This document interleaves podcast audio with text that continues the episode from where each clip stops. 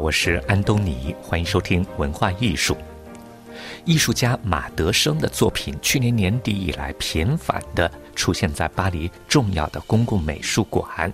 他在法国的代理艺廊 A to Z 也非常积极的组织商业展售，所以方方面面都很有精神，很有生气，很有热度。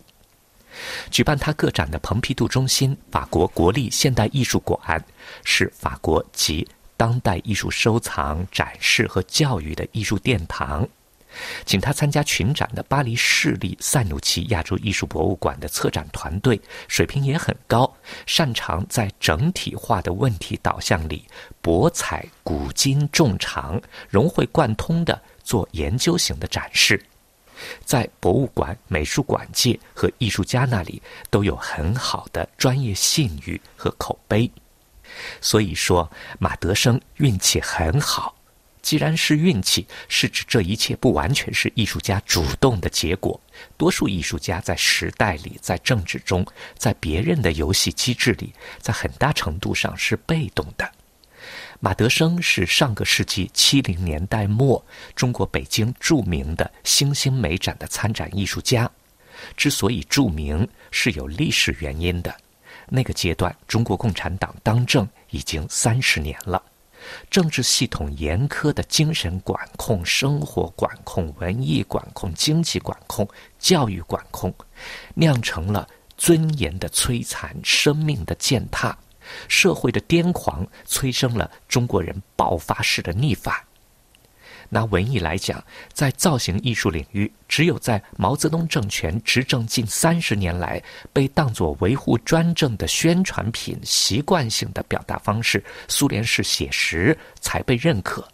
只有维护专政的宣传题材——政治图解才被中国的公共机构接受。这种在艺术形式上和题材上的双重风控，把专政的僵硬完全暴露出来。就算有艺术家想换一种新鲜的表达形式来配合陈词滥调的专政题材，也不可以，因为专政对自己的管控很不放心，对内容不放心，对形式也不放心。然而，从事专政的政治家群体的内部也有意见不合的时候。以毛泽东夫人为核心的一个派系，在与以叶剑英和邓小平为代表的另一个派系的政治斗争失败以后，之前毛夫人要清算的纪念时任中国总理周恩来的四五天安门运动，被中国共产党机关报《人民日报》正面肯定。在专政内部这种反复无常的博弈中，被压抑太久的中国人见缝插针。伺机表达呼唤自由的政治意见，可是这种意见在被严格管控的舆论平台上是表达不了的。于是，政治先锋们就去北京的西单民主墙表达，很快就形成了星星之火可以燎燃的浩浩荡荡的政治思想声势。同样，在艺术上。被单调的专政宣传美术那种固定和僵化的形式压抑的太久的中国人，到中国美术馆外的围墙上去展示他们那些呼唤自由的艺术。既然要自由，那几乎就是要什么有什么，五花八门的，唯独缺了专政宣传美术。这些作品虽然多在工艺手段上、美术表现形式上追求自由。但和西单民主墙追求政治自由的呐喊是同出一辙的，他们不要专政的紧箍咒，他们要呼吸，要生活，他们要看看外面的世界，要一点新鲜的东西。总而言之，要享受专政之外的东西。专政控制的公共的美术馆自然不让他们展览，于是他们就在美术馆外展览。美术馆的围墙好比就是艺术家们的西单民主墙。展览就被称作“星星美展”。马德生就是星星美展里的画家。二十多岁的他，当时想考北京的中央美院，但是因为那个时期专政对残疾青年的歧视，他没有得到考试的资格。可是他人长得好看，胶原蛋白里不仅有青春，也有灵气。戴顶帽子像青年毛泽东，不戴帽子的自画像像安迪沃霍尔。他就算不当画家，他也可以用声音来造势。他有做演员的天分，很多人喜欢他。有留过洋的中国教授，也有生活在北京的外国女孩子。他的青春有人欣赏，这当然是一种火上浇油式的鼓励。他写短篇小说，也写诗，也朗诵诗。他有想象力，有情感表达能力，有模仿能力，什么都愿意试一试。为中国美术馆外的围墙，他做了版画。毛泽东专政前，反国民党专政的作家鲁迅曾和一批接触西方艺术潮流的年轻人非常勤快的互动。这群年轻人也做过一些现代气息很强的版画，他们很愿意把自己称作现代革命者。直到今天，马德生还把新兴美展时代的自己称作革命青年。所谓革命者，就是要冲破让他窒息的专制的约束。他那个时候的版画与鲁迅新时代时期的青年的版画一样热血，一样革命。他要跟专政大闹天宫，用版画来磨刀霍霍，用艺术形式半真半假的革专政的命。因为这段历史，马德生上个世纪在中国创作的版画被欧洲重要的中国当代艺术藏家和欧洲的公共美术馆像。大英博物馆和法国的蓬皮杜收购，新兴美展的政治符号意义、政治信物意义，成为一个冲破欧洲现当代艺术收藏条条框框的有力支持点。冲破，那就形成了扩大，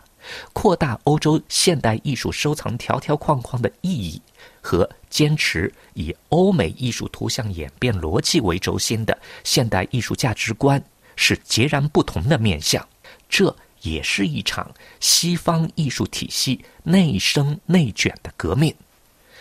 当欧洲或者说西方艺术观的内部革命成功的时候，马德生的作品就可以和西方美术史里的世界现当代大师的作品放在一个艺术殿堂里展览了。就算马德生的革命版画的逻辑相对单纯，西方现当代艺术史的视角相对自我，但是当各个层面单纯也好，自我也罢，都收进在艺术被发展了的、被扩大了的全局观里，那就变成了此起彼伏的呼应。这种呼应的生动关键。不全在于艺术品本身，也不全在于创作者马德生，而在于欧洲艺术系统里与时俱进的专业视角的发展和艺术界思路的进步。这一进步带来了包容和开阔的视野。这一进步在艺术价值上认定了马德生的版画在上个世纪后半叶的时空大背景下的符号意义、信物意义和这些意义在当时的号召力、对今天的启迪力、对后世的影响力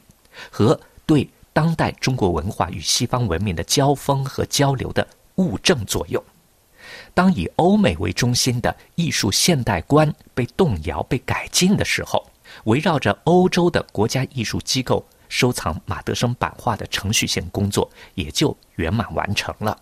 收藏的成功代表西方艺术体系把保留前面提到的这些影响力记忆在世界观上的意义与在艺术价值观上的意义放在了一个整体中考虑，这是一种历史性的开放。可是，欧洲艺术系统的这种开放也是局部的、有限的。是艺术价值观和艺术史观的补充，不是颠覆。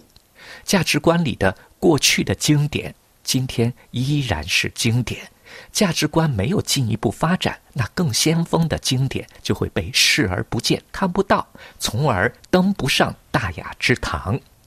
旅居欧洲以后，在马德生看来，一批又一批的人，发达国家的人，来西方的中国人，当今生活在中国的中国人，都前赴后继的活在被西方艺术系统定义的传世杰作和附加在这些经典上的艺术观带来的条条框框里，谁都在临摹，谁都在跟风，谁都在复制。他虽然看到了条条框框，但他自己也没有能够跳出西方的条条框框。于是他就找，看看能不能在哪里找到突破口。马蒂斯晚年在病榻上拿着一根长杆子往墙上画，车祸以后坐着轮椅的马德生也拿着长杆子画画。他画画的样子还真像马蒂斯，他像常玉、潘玉良那样学马蒂斯画女人体。他发掘了石块的图形，用石块去演绎风景和人物。他把这些画叫做石头画。曹雪芹写过《石头记》，马德生的石头也会讲故事。他用油画和水墨去模仿版画的效果、拓片的效果。他读杜尚，把杜尚放下艺术下棋的经历了解得清清楚楚的。他甚至听现代的实验音乐。约翰凯奇的音乐风格，在他的嘴里哼出来，一点儿都不会比谭盾逊色的。然而，蓬皮杜中心大英博物馆有限的收藏预算，只用来收购马德生作为新兴美展参展画家的早期的版画作品，在那个可圈可点的革命性历史阶段的作品。他之后创作的石头画和其他画作的收藏，要靠艺术家本人和藏家的捐赠。巴黎塞努奇亚洲艺术博物馆的马德生水墨收藏也要靠捐赠。他想在蓬皮杜展出的一些大油画也没有展成。以马德生自己的判断，他有一些没有能够在个展上展出的石头画，比蓬皮杜选去展出的石头画要好得多。但是，当马德生作为艺术家对自己的作品的判断与西方现阶段的艺术价值观碰撞的时候，他能有多大的说服力？他要突围吗？要打破一套游戏规则，是不是意味着自己要创造出一套新的游戏规则呢？而且还要让艺术界和社会的方方面面都接受呢？我问马德生，为什么不可以在西方的美术馆的墙外展出一些在欧洲美术馆的展厅里没有能够展出的作品呢？就像当年在北京的中国美术馆墙外展览，马德生说。不行，因为他现在在做的，别人也做过了，他也是在复制。换句话说，他还没有找出新的革命的办法，找出革西方主流艺术游戏规则命的办法来。他受到现有体系和体系里的道理的限制，但是。暂时他拿不出更超凡脱俗、更先锋、更有引领性的、更让人服气的新套路来对付他受到的限制，来对付他看到的同时代艺术家受到的束缚。不能革命，面对西方艺术价值评判，作为艺术家的马德生在大部分时间是被动的。可是，在这种被动中，如果艺术家能够坚持留给他不多的主动，这就注定为酝酿悖论和矛盾中的各种精彩提供了条件。捐赠就有捐赠人的主动性的一面。捐赠艺术体系没能出钱购买的作品，说明马德生非常清醒的、刻意的去维护自己的主动。他试图把自己对艺术不断发展的认识，把他感受到的限制、困惑和瓶颈，贡献给当代欧美艺术的集体价值观。那么，什么是马德生自己的艺术价值观呢？在我看来，他一直在延续新兴画家的精神。在北京，他反对专制对艺术的控制。在巴黎，他反对艺术家同行们的现当代艺术创作，在固守欧美艺术史和艺术体系当下的历史评判价值观的框架里不断的重复。那问题来了，马德生来西方后的创作，就算没有走出他反对的这种条条框框，走出他反对的重复。那是不是收藏和展览的价值就会比新兴美展期间和之后的那个阶段的版画低呢？创作是他主导的，集体共识的价值观是艺术体系主导的。什么时候他的新创作也可以和新兴美展时代的版画一样，至少成为打破条条框框的见证呢？我想，不必拔苗助长。先预设一个结果，然后往结果的方向拼命，也不见得比不设结果不拼命伟大。因为人类的发展演变是一个过程，文化是这个过程的一部分和见证，并不是可以完全由意志操控的。换一个思维，换一个视角，当一个在世界的变化和发展中的艺术进化过程被拿来欣赏、被拿来思考、被拿来用作更宏大的思考框架里的材料的时候，马德生那些还没有受到足够重视的石头画、水墨画、仿版画的油画、仿版画的水墨，又会闪闪发光。但是他一个人的力量没有办法在集体共识里说了算。去年底，他在蓬皮杜个展的开幕式上作为行为表演朗诵了他的诗歌。在抑扬顿挫的声音中，他的轮椅来来回回的在白布上留下痕迹，一声声的叫喊既惊头怪脑又合情合理，实际上是对沉重的艺术体系价值观的揶揄，是对自由的呼唤。这种呼唤是宣泄，是调侃，但还算不上突破，因为他把作品取名为“向杜尚大哥致敬”。我们看到了马德生对艺术问题的清醒认识，也看到了他的瓶颈、他的主动，更期待他新的顿悟的到来。他说：“风挣脱了最古老的谎言，飞向没有星星的天空。那就看看他能不能在更加宏大的生活观、人生观和世界观里，用出人意料又具有说服力的规则和方法。”用充满感情和理性的形式来造就更新层次的自由，但是飞向不等于飞到。他说：“风穿过树林的阴道去触摸沙漠的皮肤，他脸上的年轮是青春胶原蛋白的轮回，说不定同样会送给他与未来的时空分享自由的因缘际会。”